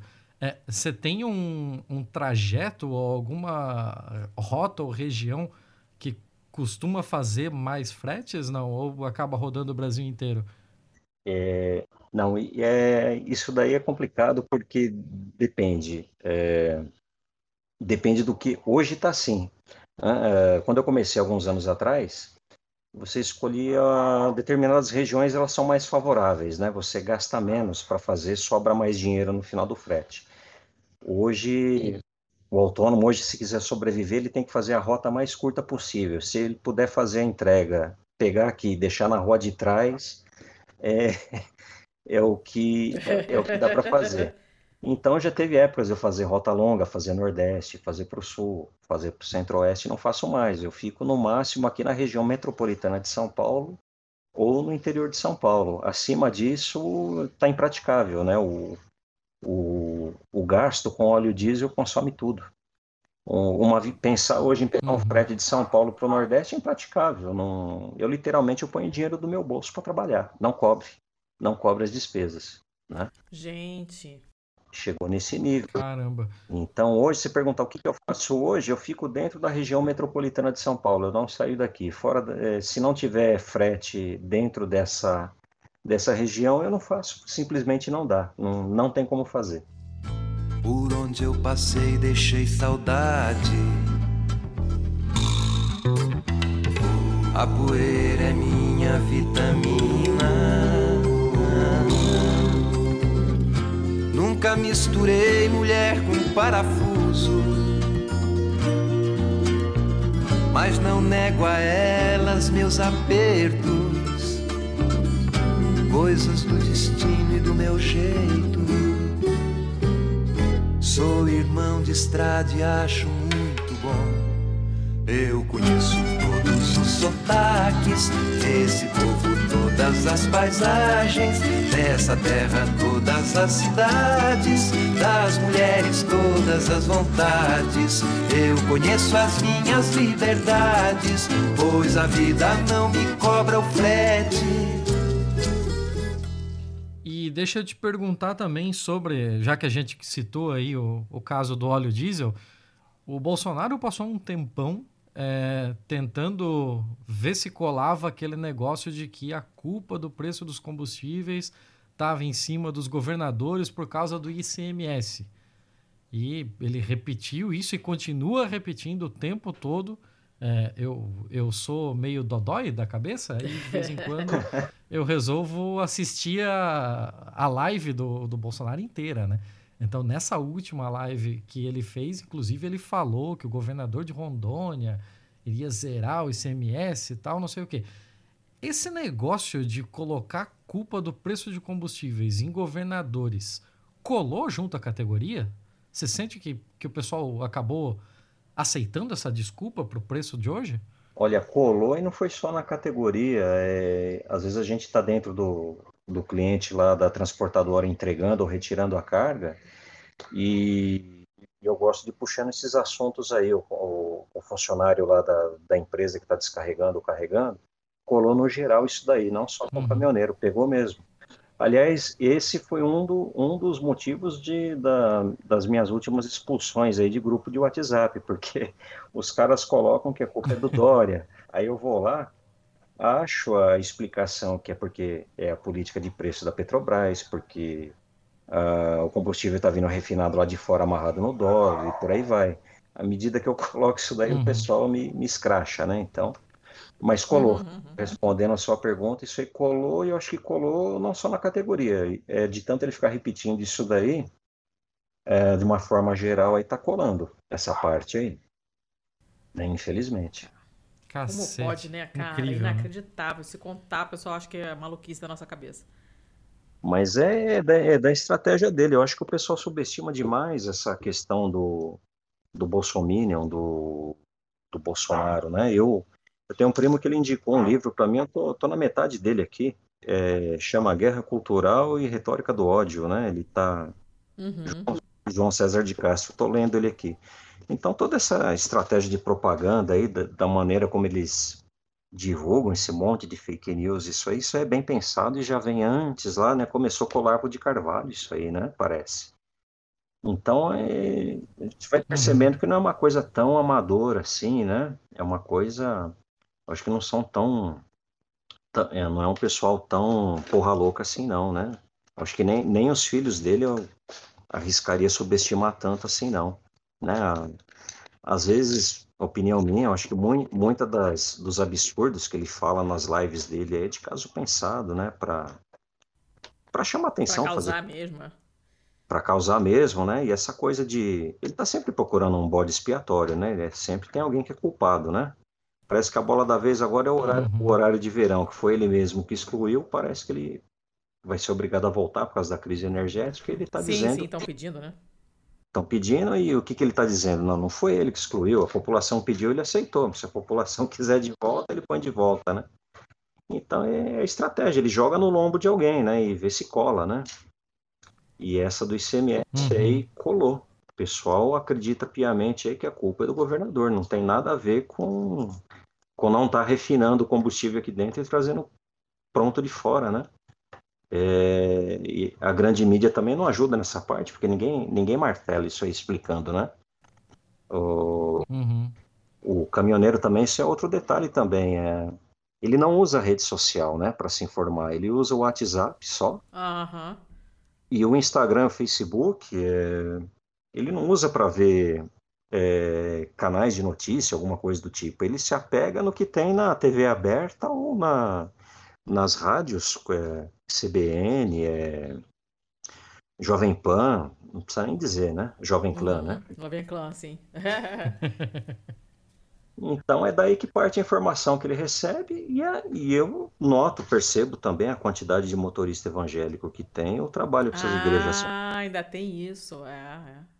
Ah, não, não é uma, para mim não é uma coisa de se desprezar não. A, trabalho com esses pastores de igreja, porque eu vejo no argumento dos colegas aí muito aparece essa coisa da, da igreja, porque o pastor falou, porque ele foi no culto e, e eu acho que muita coisa vem daí também. Então acho que é um, é um junto com as fake news, é um, eu acho que tem um trabalho muito bem organizado com essas igrejas aí também. É opinião minha, né? Não sei até onde vai isso aí, mas eu acho que tem sim. Eu, eu, percebo isso aí na conversa com o pessoal, e se, se, você reparar nos caminhões na rodovia, a quantidade de adesivo e de frase. Sim, muito. Tudo nessa linha. Deus, Deus, Deus que, Deus que me deu, Deus é fiel. É. Ex exatamente. Aí você vai lá e pode conversar cinco minutos com o motorista de um caminhão desse que vai aparecer a questão religiosa no meio para qualquer assunto que você puxar com ele, né? Principalmente política. Principalmente a política, né? Então, acho que era, era uma coisa aí para o pessoal olhar com mais atenção também, né? A esquerda se atentar nisso aí, né? Você acha é uma... que rola, rola essa despolitização? É, o pessoal é, é é, tipo, como é que você chegou ao ponto de ser uma pessoa de esquerda? Você teve um caminho ou você cresceu num ambiente de esquerda, teu pai, tua mãe, sei lá? E, e como é que você vê isso nos teus colegas? O pessoal tá ainda até hoje nessa de os políticos são todos iguais, não quero saber de política, política é chato. Ou o pessoal de alguma maneira se envolve, mesmo que da maneira errada, como você descreveu, né? De frequentar os sites e tal, só para receber merda no WhatsApp e, e ficar repassando mentira, mas é, isso é uma forma de participação política muito errada, mas acaba sendo, né? Ou a, ou a galera não quer nem saber. Ah, no, no, meu caso específico, não sei se foi sorte. Eu tinha. Eu me lembro claramente, eu tinha 12, 13 anos. Eu tenho um tio que foi metalúrgico, ele era ferramenteiro na Volks, ele era muito engajado com, com o sindicato na época, comissão de fábrica. E eu acho que eu, o meu batismo aí, o meu início na, nessa coisa da esquerda, foi naquela eleição de 89 do, do Lula. Eu tinha 13 anos, o meu tio me levou no comício, lá na Praça Charles Miller, né, um comício do, do Lula. E uhum. eu ajudei ele a confeccionar a bandeira, fui lá com ele, com os colegas da Volkswagen dele na época lá. E gostei da coisa. E, e a partir daquilo fui me interessando. Muita coisa que eu li foi decorrente desse meu tio. E, e engraçado também que ele deixou de ser metalúrgico e trabalhou com caminhão, que era profissão do pai dele, né, do, do meu avô, do meu pai também. Então eu acho que esse essa é, essa coisa desse contato com a ideologia de esquerda, da, do estudo, da leitura, acho que vem desse meu tio aí, que já vem do, da coisa de, do sindicato tradicional de metalúrgico aqui da BC, né? E eu, eu peguei, eh, bebi dessa fonte aí, né? É, foi o que me influenciou, mas o grosso da categoria, o que que ocorre, né? É mais tradicional é despolitizada no sentido assim de não ter tido acesso mesmo. Uh, meu pai, por exemplo, foi trabalhador rural, trabalhou no corte da cana, na, não terminou os estudos e do corte da cana evoluiu para a profissão de motorista, né? E se, se, hoje a gente tem a internet, que é uma coisa acho que até recente, do que de 2010 para cá, esse acesso mais fácil aí, não sei. Mas uhum. dos anos 2000 para trás, é, qualquer informação mais embasada sobre qualquer coisa dependia de comprar revista em banca ou você achar alguma publicação mais progressista, assim, né? Do contrário, você ficava preso ao que passa na Globo, na, na, no SBT, na Bandeirantes, na TV aberta, né? Então, é, esse pessoal não informa nada, né? Então, a pessoa fica o, o, motorista que hoje é bolsonarista, eu acho que nos anos 90 e 80 ele era malufista, né, aqui no estado de São Paulo, né? Então, é, é, uma, é uma presa fácil para a direita em função, acho que, da, desse monopólio dos meios de comunicação. Isso prejudica muito, né? Acho que não só a categoria de caminhoneiro, acho que outras também, né? Porque uh, eu tenho uma irmã caçula, que ela é enfermeira, e, e ela diz que já observou que na classe médica também, você vê médicos, né, bastante bolsonaristas, né, dentro da classe médica. Agora, o que, que explicaria? Já é um, é um pessoal com mais acesso à informação, né, mais estudado, né, e da onde vem isso também, né? E agora os colegas no geral, inclusive o pessoal de sindicato que eu tive contato quando eu tentei me aproximar, é muito despolitizado mesmo, é muito preso a senso comum, é, fica muito limitado a como a informação chega para ele, né? E a fonte de informação uhum. que o uhum. pessoal recebe é essa que eu citei, né? Da, da grande mídia, né? Que ela é direitista, né? Ela é, é ela distorce as coisas para que as pessoas realmente não fiquem informadas, né? Então fica difícil mesmo. É, nessa, não sei se eu, se eu, acabei viajando aqui, se eu respondi o que você me perguntou, né? Não, não, foi. Tô, eu tô, eu fico curiosa mesmo, sempre fico curiosa de saber o percurso das pessoas até chegarem a um ponto de se declararem de esquerda, principalmente quem está no meio que é predominantemente de direita, como é o teu caso, né? Porque uhum. é, não é uma coisa fácil, principalmente no, no, no, país hoje, com esse clima que a gente está, e, e, na profissão que você tem, né? Que basta você querer um adesivo do Che Guevara para querer te matar. Então, não é uma coisa simples, né? E eu fico me perguntando, porque como você tem essa influência muito grande da, das igrejas evangélicas que você mencionou, né? Fica muito fácil, é muito mais fácil você pegar quem não, não tá completamente fora né? e não, não se informa normalmente. Então, quem chega fresco é, com um, uma carga de notícias todas falsas e tal, é muito fácil você desvirtuar a maneira da pessoa pensar, né? Porque é muito mais difícil você fazer alguém mudar de ideia do que você implantar uma ideia onde nada tem.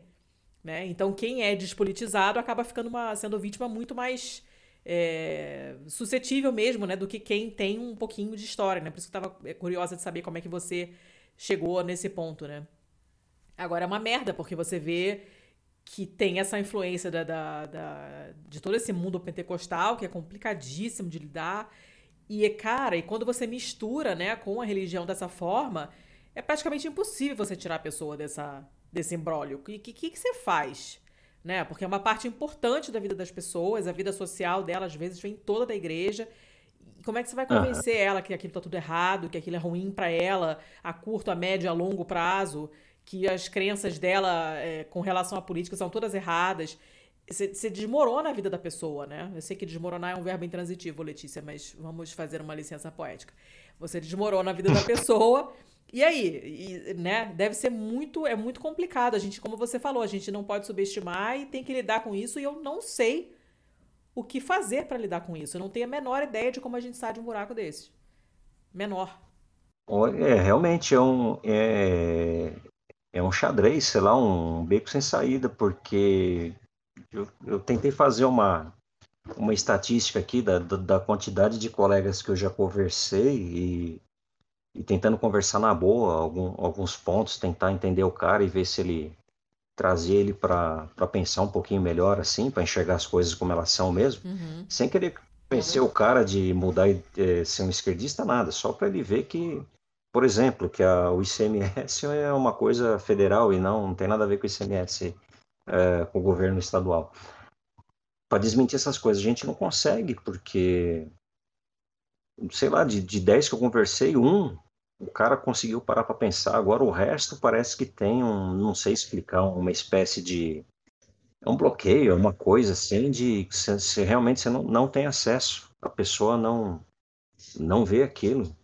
E muitas vezes ela é, você tenta jogar para a pessoa porque é para ela explicar o porquê que ela pensa daquele jeito e acaba com uma resposta simplória, assim, geralmente invocando a religião. Ah, mas isso aí é porque Deus quis, ou porque é assim mesmo, Deus tem um plano para mim, né? Uhum. É, acaba levando por esse lado e se acomodando, né? Deixando, então, isso que você falou, eu sinto também, o, o que fazer, né? Como como trabalhar né, o argumento com, com fazer a pessoa despertar, não sei, né? Alguma coisa de, desse sentido. Realmente é, é tá nebulosa a coisa.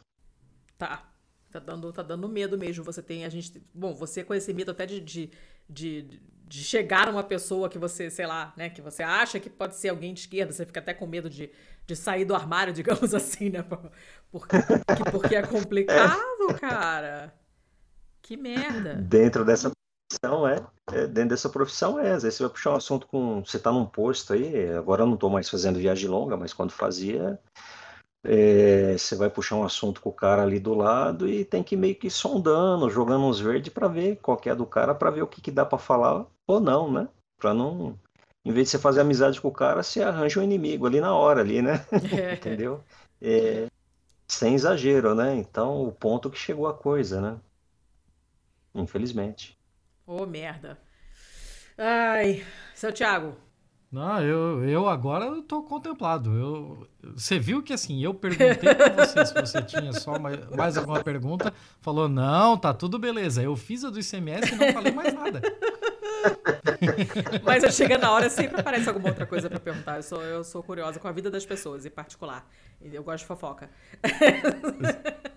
Sim, sim, não tem problema. Mas eu acho que a gente precisa liberar que, pô, não vamos roubar o sábado também do homem isso, também, isso né? Isso aí. É...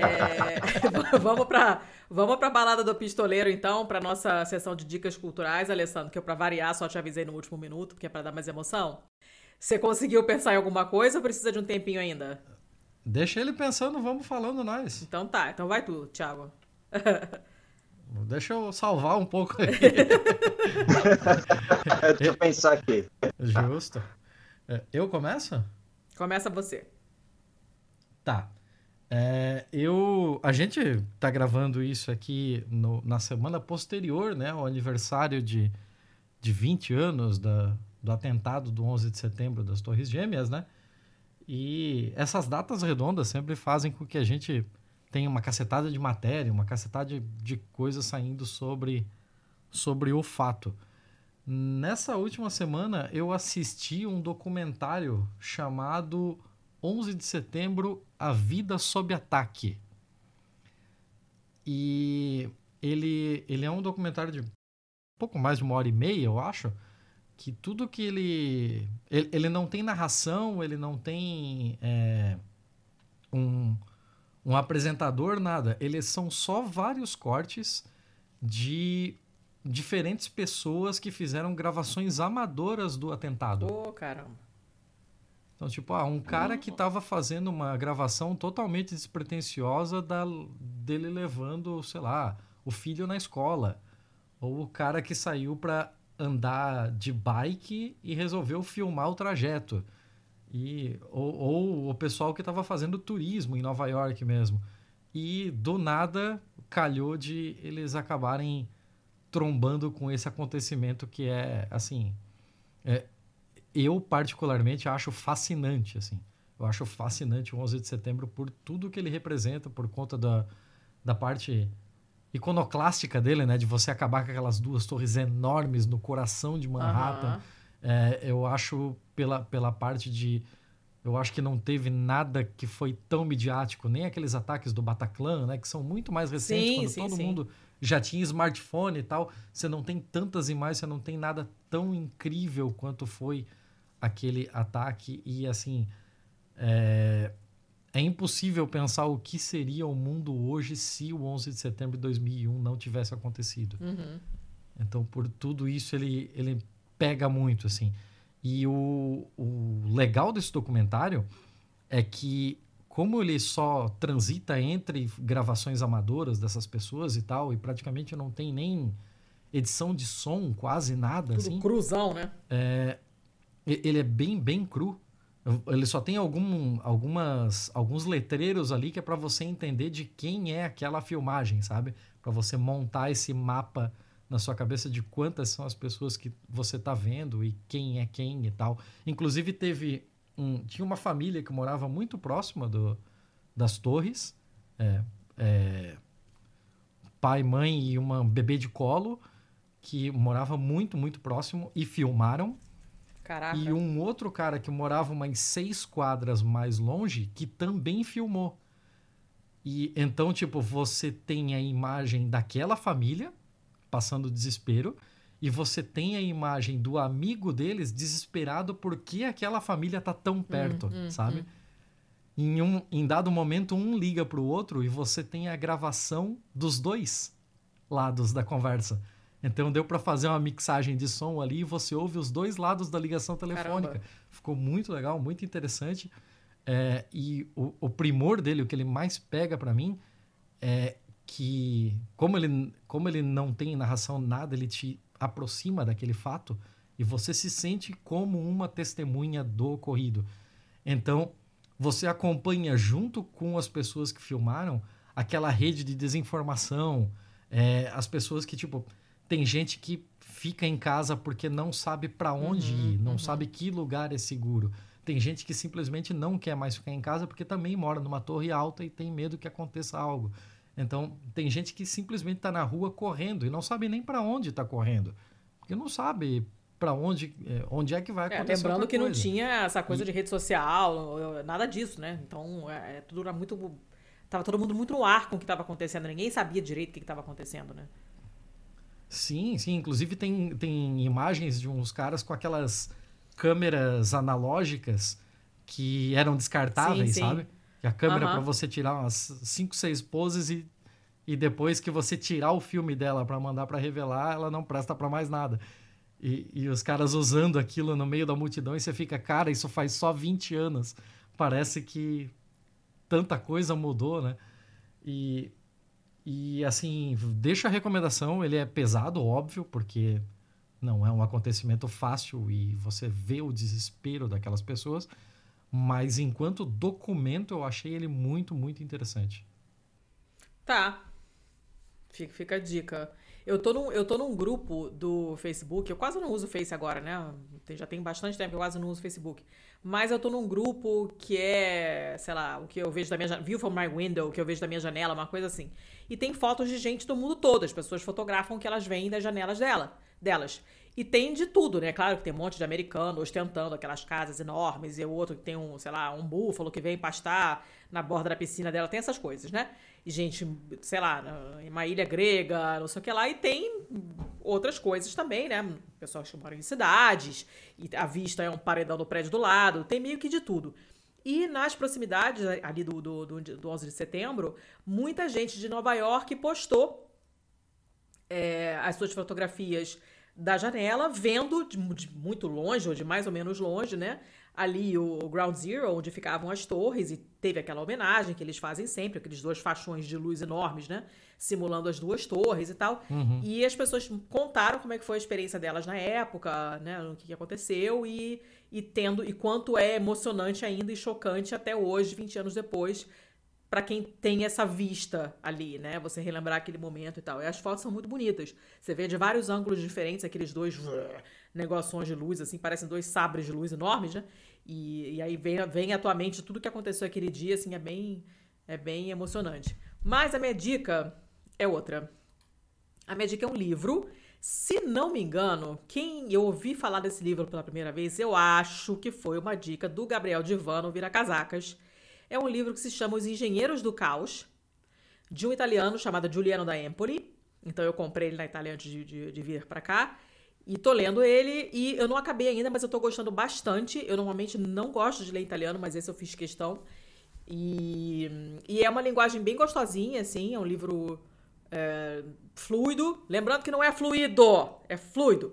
É um livro fluido. É não, é um livro fluido. Fluido é o participo passado. O rio tinha fluido, não é o caso aqui. Né? Quando é adjetivo é fluido. Parem de falar errado. E é, é, gostoso de ler, interessante. Você fica puto, óbvio, né? Porque é exatamente isso, os dinheiros do caos, quem que ganha com isso, é, como é que se forma esse, essa confusão toda, como é que você joga esses, essas fake news no meio da galera, como é que você usa todos os instrumentos possíveis para fomentar esse medo todo e, e, por aí vai. Eu tô numa parte que ele tá começando a falar do Steve Bannon, que eu já tô querendo jogar o livro na parede de ódio desse merda, né? Mas o livro é bem escrito, tô gostando bastante e recomendo. É um daqueles que são para passar raiva mesmo, assim como a Doutrina de Choque foi um livro que eu não. A, do, a Doutrina do Choque, eu acho que ficou traduzido em português. Eu não consegui terminar porque eu fiquei com ódio e falei, não vou mais ler isso porque a minha mucosa gástrica não aguenta. Esse aqui, por enquanto. Sério? É, caraca, eu fiquei com muita raiva. Esse aqui, por enquanto, ainda não cheguei nesse nível. Vamos ver se eu vou conseguir terminar. Mas eu acho que sim, ele é curtinho. E por hoje é só isso aí mesmo. Hoje eu tenho, hoje eu tenho, pelo menos eu tenho alguma coisa, né? Porque o último episódio eu não tive nada. Alessandro, o que, que você manda aí de surpresa a tua teu pedido de indicação? É, pegou de calça curta aqui. Peguei. Que aqui é assim, é só adrenalina. Nossa. Ah, o que, que eu lembrei aqui, né? O, o, da época, acabei não mencionando, eu, eu cursei faculdade também, né? Eu, eu terminei o, o nível superior também, né? Acho que isso aí também faz uma diferença aí na percepção das coisas com relação aos, aos, meus colegas de trabalho aí, né? Mas eu, é, como o assunto era notícia, fake news, notícia falsa, eu lembrei de um livro que eu li lá quando eu estava no terceiro ano, é do José Arbeques, é, até peguei ele aqui na estante, aqui, Show Narlismo, a notícia como espetáculo, né? Ele é lá do início do, dos anos 2000, antes aí das redes sociais, mas a, o mecanismo da, de manipulação da, da mídia, da, da, do que mostrar, como mostrar, é, quando mostra como pode mudar o sentido, né? A, uhum. a reportagem, esse livro é muito bom. Ele recomendo ele, editora Casa Amarela, da finada da época da finada Caros Amigos, né? Que era uma revista enorme. Ah, sim, sim. Vendia na banca, eu colecionava ela. Então acho que deve ser encontrado em sebo. Não sei se ele tem a edição atual dele, né? Mas é do José Arbeck Jr., né? Muito bom.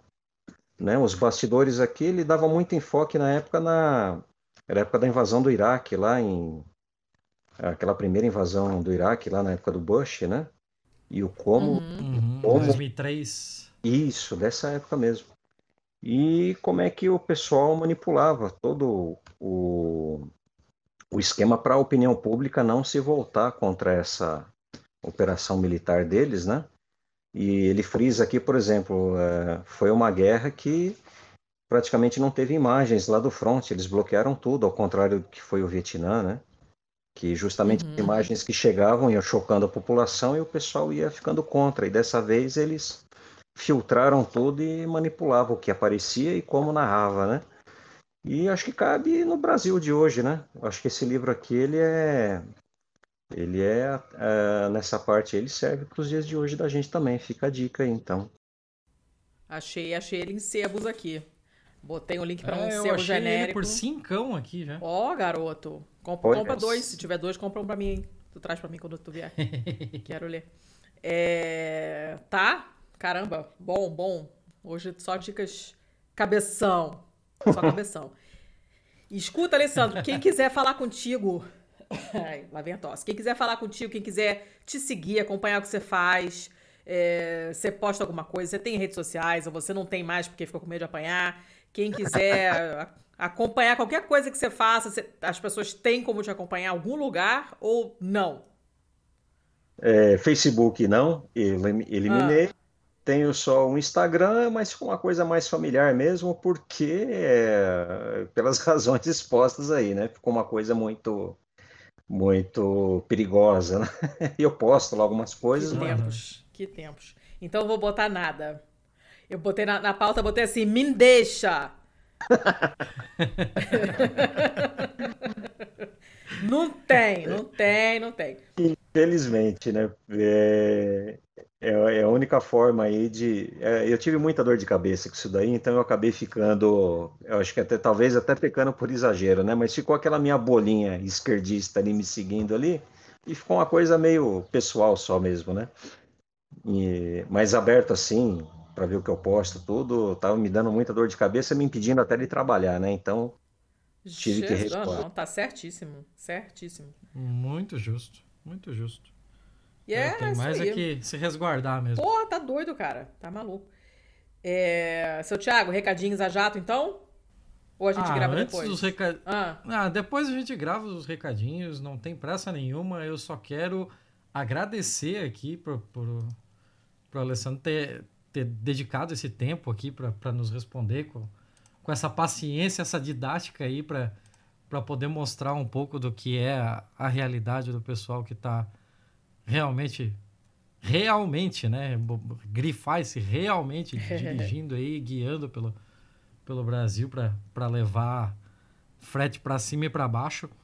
E também não podemos deixar aqui de dar também aquele agradecimento ao Cristiano que indicou o Alessandro para estar tá aqui. O famoso primo. E é o primo. e primo eu quero e eu quero também deixar aqui o meu abraço pro Pintado, grande pintado, caminhoneiro também, esquerdista também, e meu ex-sogro. Eu não Opa. sei se ele vai ouvir isso, mas eh, então já vou deixar aqui o meu salve para ele, que eu sempre tive um grande apreço por ele e pela categoria. Uh, porra, brigadão demais, Alessandro, demais, demais. Ah, Alessandro, foi ótimo. Obrigada mesmo. Foi muito bom conversar contigo. A gente aprendeu um monte de coisa.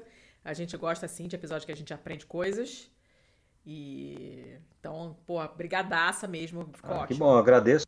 Marinheiro, marinheiro de primeira viagem aí, então não sei aí, teve alguma falha, se falei demais, aí eu Falou super bem, falou tudo que precisava falar, nem mais nem menos. Então tá Isso bom. Aí tá, tá ótimo, assim que a gente gosta. Muito bom, muito bom. Então, beleza. Vamos deixar você terminar teu sábado aí. Aqui já tá quase na hora do jantar, já tô com, com fome. Hum. E mentira, que eu comi pipoca, então por enquanto ainda estou bem. Mas tem um Chile vindo na minha direção, está chegando de ônibus, então eu estou animada para jantar Chile hoje. É... E valeu, Alessandro. Até a próxima, então, hein? E boa sorte aí se cuida, pelo amor de Deus. Obrigado, agradeço. Um abraço. Nada, nada de Che Guevara no caminhão, pelo amor de Deus. Não vai, não. Infelizmente. Beleza, Tchau. obrigado. Um abraço aí. Valeu, obrigadão.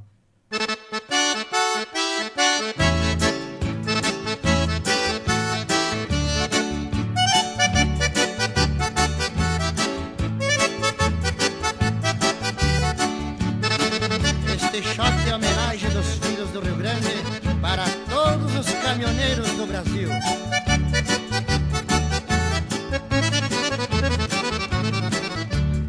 Vai caminhoneiro pensando em sua querida que há muito tempo não vê. Não fique triste, não deixe sua alma aflita, ligue o seu toca-fita que eu canto pra você.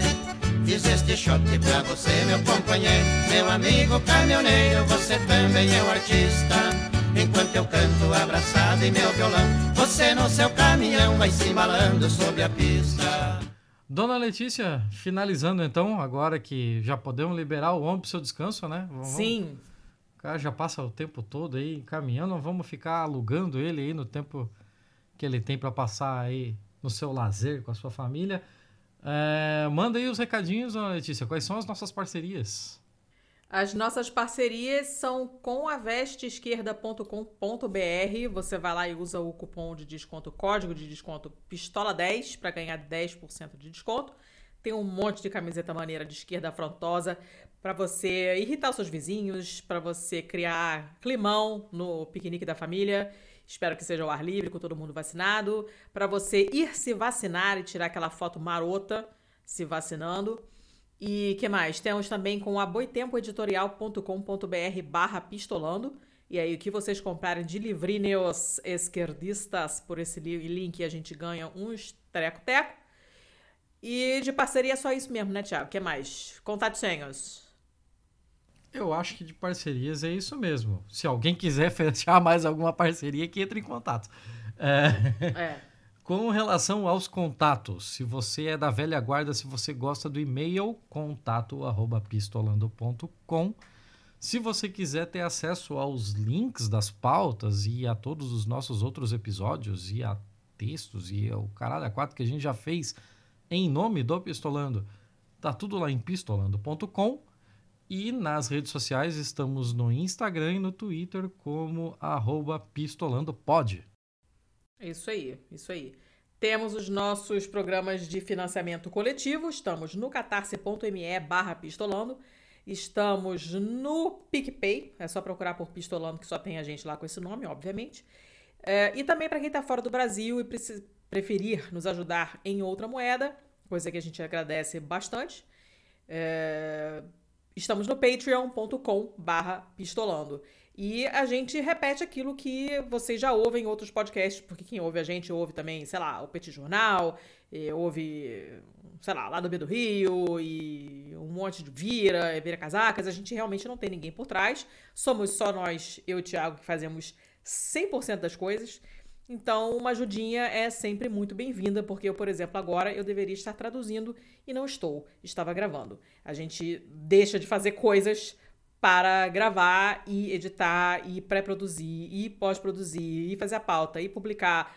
A gente adora o que faz, mas dá trabalho, então a gente pede para quem achar que o nosso trabalho é relevante que valorize o seu produtor de conteúdo. Se for a gente, a gente fica particularmente feliz. Se for outro produtor de conteúdo de esquerda, legal, gente boa, embora a gente seja muito mais gente boa do que a maioria, é, a gente também acha bacana.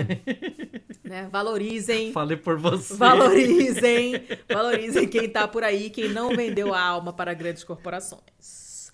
Certo. Uh, ainda sobre vender a alma, ah. ainda sobre opa, grandes corporações, opa. ainda sobre independência. Hum. Algumas pessoas nos perguntaram com relação ao Orelo. Uhum porque alguns podcasts que também são aí nossos parceiros, né, nossos companheiros aí de luta, é, têm falado sobre ou têm apontado questões com relação à preferência em ouvir no Orelo, porque o Orelo ajuda o produtor, etc. e tal. Uh, no nosso caso em específico, você provavelmente vai conseguir ouvir na Orelo. Eu não sei se nós estamos Menor na ideia. Se, se a gente aparece lá na lista de feed do Aurelo. Eu imagino que sim. Imagino que ela deve importar uh, de algum outro diretório onde estejamos, porque a gente está em todos, inclusive no Ghana do, da Índia. uh, mas, assim, se você nos achar no Orelo, pode ouvir por lá, tudo bem. Porém, Não faça isso achando que está ajudando a, a, a tocar não o está, barquinho não aqui. está. Não recebemos nada do Orelo para para que você nos ouça lá e assim provavelmente não receberemos. Então, quer ouvir por lá? Tudo bem, você é livre. Você é livre para ouvir onde você quiser. Jamais seremos exclusivos de nenhuma plataforma. É, firme esse compromisso aqui. Eu acho que nunca a gente falou isso com todas as É, letras acho aqui, que, mas acho que não. Que acho que a gente meio esse que dava. está firmado. É, meio que. Jamais seremos exclusivos. Isso aí. É, então você ouça onde quiser. É, quer ouvir Norelo? Ouça. Mas aquele papo de que a gente ganharia algum dinheiro com, o, com a sua audição, no, com a sua audiência ao nosso programa no, na Aurelo. Mas é isso, é isso. Então tá. Acabamos, seu Thiago, por hoje? Não, não acabamos por hoje, porque ainda temos mais um último jabá que é Ah, a. Estopim Podcasts. Então, este programa é produzido, editado, roteirizado não, porque a gente não, tem roteiro, tudo- mas ele é financiado, ele é hum, mentorizado, mentoria, coaching, não sei. É, ele é tudo o que você. O, o que você pensar que acontece nessa porra desse programa passa pelo Estopim Podcast de um jeito ou de outro. Então, se você acha o nosso trampo legal, gostaria de ter um podcast, gostaria que ele fosse parecido com o nosso, ou não, foda-se, o jeito que você quiser, a gente dá um jeito e faz. Entra em contato Caraca, com estampinpodcast.com.br e a gente faz, a gente faz esse rolê acontecer aí. Então tá. Então tá, né? Chega, pelo amor de Deus. Fechou, dona Letícia? Abemos episódio. Abemos episódio. Dessa vez. E semana que vem Semana que vem. Semana que vem você vai me irritar? voltamos com o bom, o mal e Você o vai me feio. irritar? Eu vou contar notícias e assim, a palavra. Como é que é aquele negócio de tipo, ah. é, tem coisas que não voltam, a palavra falada, flecha lançada, não sei o que, não sei o que. Eu vou falar as notícias. Agora, se elas vão te irritar ou não, já tá fora do meu departamento. Vai a merda você. E quem fala essas coisas erradas, tá? eu, só vou mandar a notícia. Se ela vai te irritar, não sei. Mas que eu vou mandar, eu vou mandar. Vai merda, Thiago. Vai merda. Vai merda. Porque você sabe e manda as coisas todas horrorosas que você sabe que eu fico puta.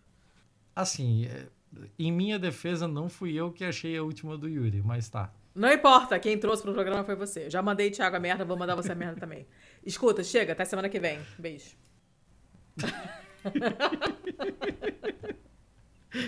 Tomei um vai a merda totalmente de graça no final do episódio. Porra! É preventivo. Profilático. Vai a merda precoce. Este podcast foi editado por estopimpodcasts.com.br.